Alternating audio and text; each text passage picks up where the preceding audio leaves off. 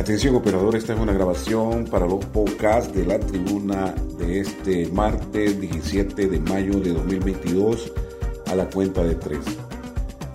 1, 2, 3. Al día con Tribunito por la mañana. A continuación, la actualidad informativa nacional e internacional este martes 17 de mayo de 2022. Mediante una circular, el gobierno de la presidenta Xiomara Castro giró instrucciones a todas las dependencias del Estado para hacer un plan de ahorro de combustibles.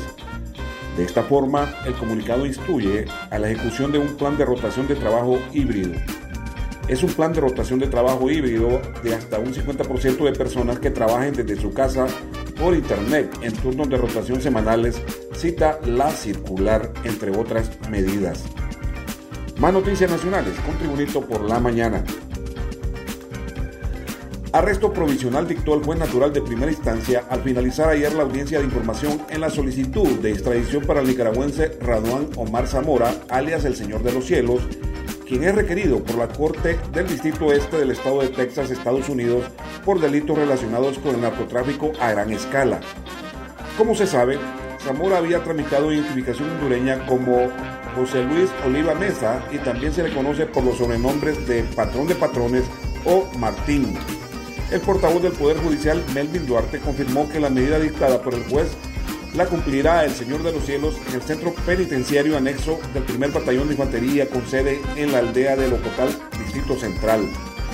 Asimismo, se convocó a las partes procesales para el próximo 27 de junio a partir de las 9 de la mañana para desarrollar la segunda audiencia del proceso de extradición en la cual se presentarán y evacuarán los medios probatorios enviados por el Estado requiriente y los presentados por la defensa técnica privada. Este es un repaso a las noticias nacionales con Tribunito por la mañana.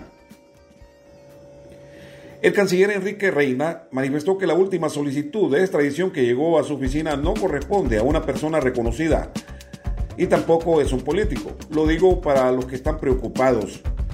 Todas las solicitudes de extradición son remitidas en tiempo y forma a la Corte Suprema de Justicia, encargada de darlo a conocer y evaluar si es prudente revelar los nombres de los requeridos, ya que con ello las investigaciones podrían interrumpirse y en caso de alertar al acusado podría darse a la fuga si aún no se ha ejecutado la captura.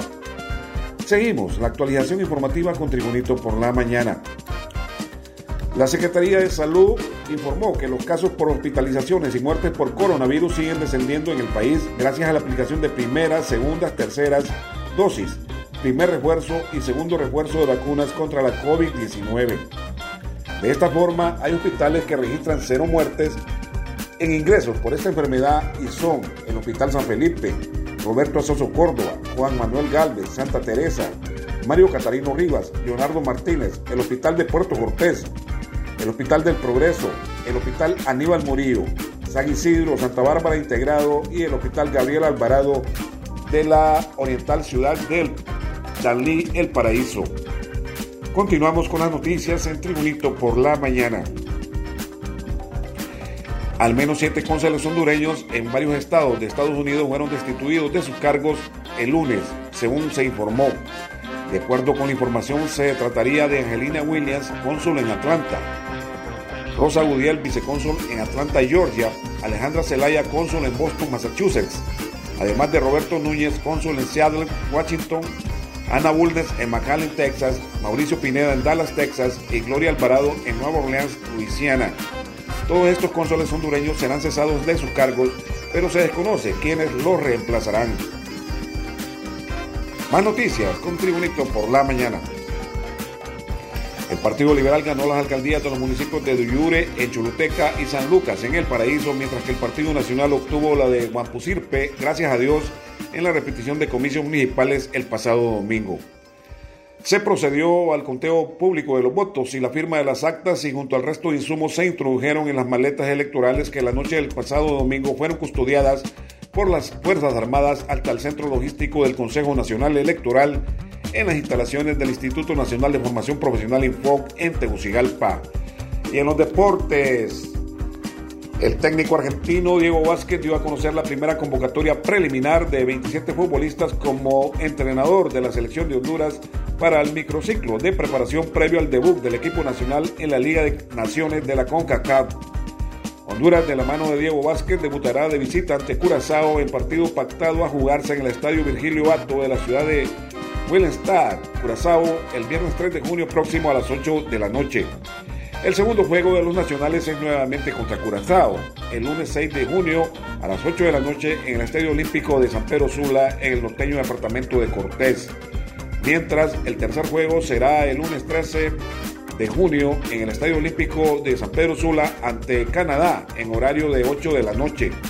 La bicolor cerrará la fase de grupos visitando a Canadá, juego calendarizado para el 27 de marzo del 2023 en horario por confirmar. Los ganadores de los grupos de la Liga A avanzarán a las finales de la Liga de Naciones CONCACAF y los partidos por el tercer puesto y final se jugarán en junio de 2023. Este ha sido el boletín de noticias de Tribunito por la mañana de este martes 17 de mayo de 2022. Gracias por tu atención. Tribunito por la mañana te invito a estar atento a su próximo boletín informativo.